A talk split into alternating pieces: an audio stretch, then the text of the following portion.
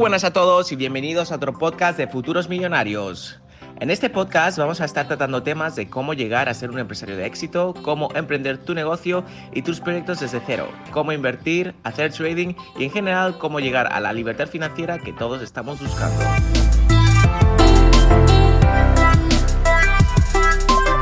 Voy a estar publicando podcast semanalmente, así que te invito a que seas parte de la comunidad de Futuros Millonarios y te suscribas para no perderte ni un solo episodio, que estoy seguro que te ayudará a conseguir tus objetivos a corto plazo. Ahora sí que sí, que empiece el podcast.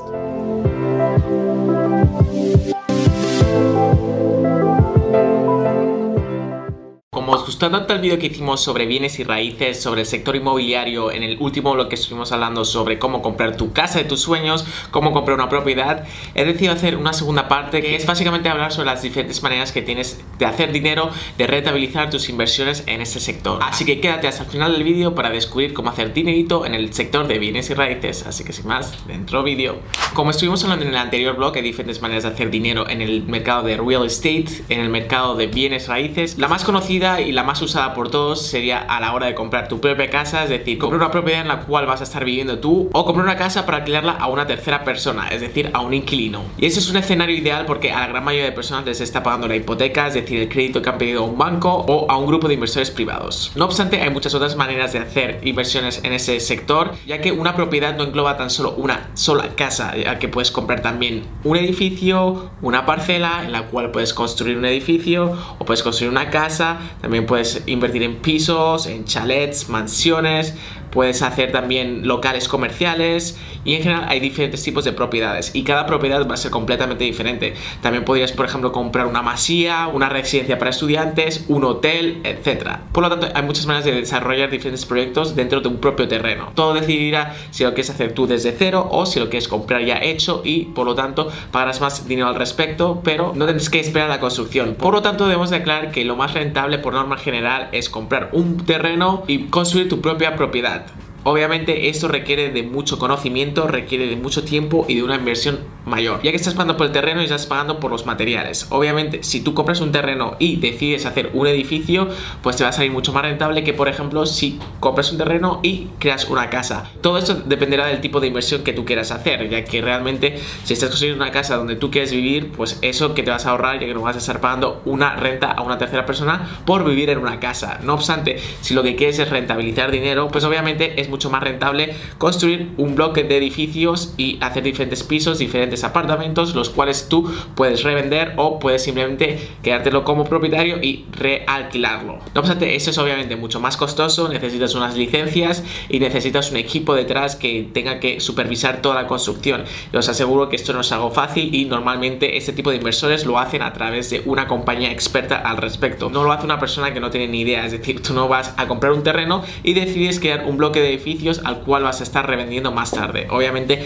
eso no funciona así, normalmente lo haces a través de un arquitecto, lo haces a través de un contractor, lo haces a través de una agencia, en general, ya que ellos tienen muchísima más experiencia y eso no es nada fácil. Imaginaros la estructura, los materiales, la licencia, etcétera. Por lo tanto, si os queréis meter en este tipo de inversiones, os recomiendo que lo hagáis a través de profesionales, ya que no es nada fácil. Obviamente, mientras más apartamentos, pues más rentabilidad vas a tener. Entonces, dependerá de ti cómo quieras optimizar ese terreno y dependerá si realmente puedes hacer un edificio o no, porque no siempre puedes hacer edificios o según qué construcciones. Por lo tanto, esto es una cosa que tienes que aclarar antes de comprar un terreno. Y ya que estamos hablando de la compra de terrenos, también a la hora de comprar cualquier tipo de propiedad es muy importante entender y estudiar la localización, ya que muchas veces la localización vale más que la propia construcción, porque nada te sirve crear un bloque de edificios en medio de una granja, en medio de la nada donde no hay transporte, no hay colegios, no hay supermercados, etcétera, porque realmente nadie va a querer vivir allí por muy barato que sea. Por lo tanto, la rentabilidad será mucho menor aunque tengas los mejores apartamentos del mundo. Tienes que asegurarse de que tienes una muy buena localización,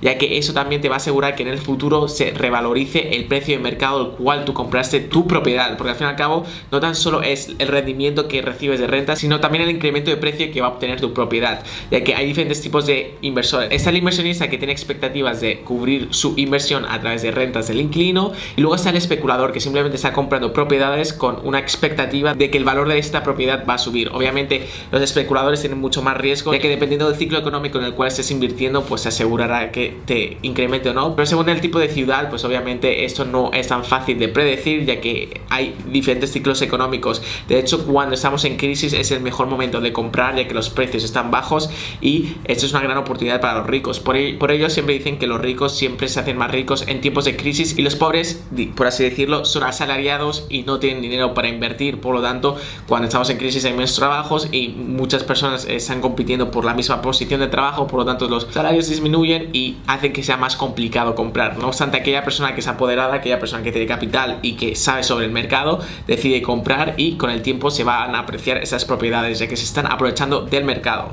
Aparte de los ciclos económicos, como hemos dicho anteriormente, la localización es muy importante, ya que una buena localización siempre te va a asegurar de que el precio se mantenga o vaya para arriba por norma genérica, ya que estás al lado del buen transporte, estás al lado de los colegios, estás al lado de restaurantes, por lo tanto esto asegurará que tengas una gran demanda y mientras más demanda pues mayor precio vas a tener. También otra opción que podrías tener es comprar una casa donde sea en un nuevo desarrollo, en un nuevo barrio, donde vayan a empezar a construir tiendas, cines, etcétera. Por lo tanto, ahí te vas a asegurar de que realmente muchas personas van a empezar a, a moverse hacia ese entorno y lo estás comprando a un precio más barato porque está en plena construcción. Por lo tanto, los primeros años de vida no van a quererlo comprar por el ruido, por la construcción, porque realmente hay muchas personas que no quieren comprar en plano y lo quieren comprar ya directamente. Por lo tanto, mientras antes lo compres, normalmente tendrías mejor precio. Es decir, que si lo compras por plano, es decir, que simplemente es un dibujo, es una estructura de lo que realmente será tu casa, que esto normalmente se llama off-plan en inglés, pues obviamente lo vas pagando por fases dependiendo del tipo de proyecto en el cual estés. Y aparte de la flexibilidad de pago que te están dando, ya que no lo estás pagando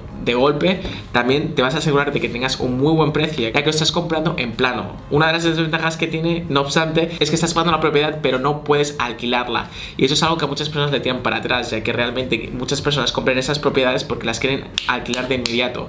Entonces, nada más comprarla y empiezas a obtener rendimientos. No sé si tienes el dinero parado, pues realmente puedes invertir en planos y a la larga, pues eso se va a apreciar. Por lo tanto, son diferentes puntos de vista y eso dependerá al gusto del inversor. De hecho, dependiendo de lo largo que sea el proyecto de, de plano, eh, va por diferentes fases. Por lo tanto, si tú compras en la primera y en la segunda fase, hay personas que van a estar dispuestas a comprarte la tercera fase, es decir, que te van a recomprar tu propiedad en plano en la tercera fase y ya te van a pagar quizás un 20% más de lo que valía. Y estamos en la tercera fase, ni siquiera está producida. Por lo tanto, también lo puedes ir vendiendo por fases y puedes hacer dinero al respecto. Así que dependiendo el tipo de ciudad, dependiendo el tipo de proyecto en el cual estés trabajando, también le puedes sacar rendimiento. Cuestión de 6 meses, un año, dos años, dependiendo de lo que dure el proyecto. Ya que normalmente los proyectos en plano pues van por fases. Por lo tanto, es una manera de invertir bastante interesante que normalmente no se suele hablar al respecto. Otro tipo de propiedad, como hemos dicho anteriormente, sería una propiedad comercial, por ejemplo una tienda, un restaurante, pero normalmente lo que hacen estas personas es comprar el espacio y normalmente la persona que está construyendo el tipo de negocio sería el inquilino, es decir, que yo por ejemplo te estoy alquilando un espacio y yo me encargo de amueblarlo, yo me encargo de hacer toda la decoración, ya que obviamente cada inquilino va a tener una idea de negocio completamente diferente, por ejemplo un restaurante chino no va a ser lo mismo que un restaurante francés, decoración, iluminación, estructura, etcétera. Por lo tanto, tú te encargas de comprar el espacio comercial y los inquilinos se van a encargar de hacer todo el diseño. Sí que es cierto que solo tendrás que negociar con ellos si realmente una vez que ellos se quieran ir de este local, el nuevo inquilino vaya a quedarse con la misma estructura, si quiere vender los muebles, etcétera. Esto será algo que tendrás que negociar con el inquilino. Y como hemos dicho anteriormente, la localización también es muy importante, ya que realmente no es tan solo tener un buen local, una buena casa, sino una buena localización, donde puedas tener clientes, donde haya flujo de personas, ya que si tienes un local comercial en medio de la nada, pues obviamente no va a haber tráfico de personas y por lo tanto cualquier tienda, cualquier comercio pues no va a tener éxito, por lo tanto te lo va a alquilar durante dos o tres años o dos o tres meses y luego no va a poderlo realquilar porque realmente vas a tener gente entrando y saliendo, entrando y saliendo. Por lo tanto, mientras más flujo de personas, pues el cliente, el inquilino va a estar más satisfecho y va a alquilártelo más a largo plazo. Porque al fin y al cabo de nada te sirve que te lo alquilen dos meses y luego que se vayan. Lo mismo pasaría con las casas.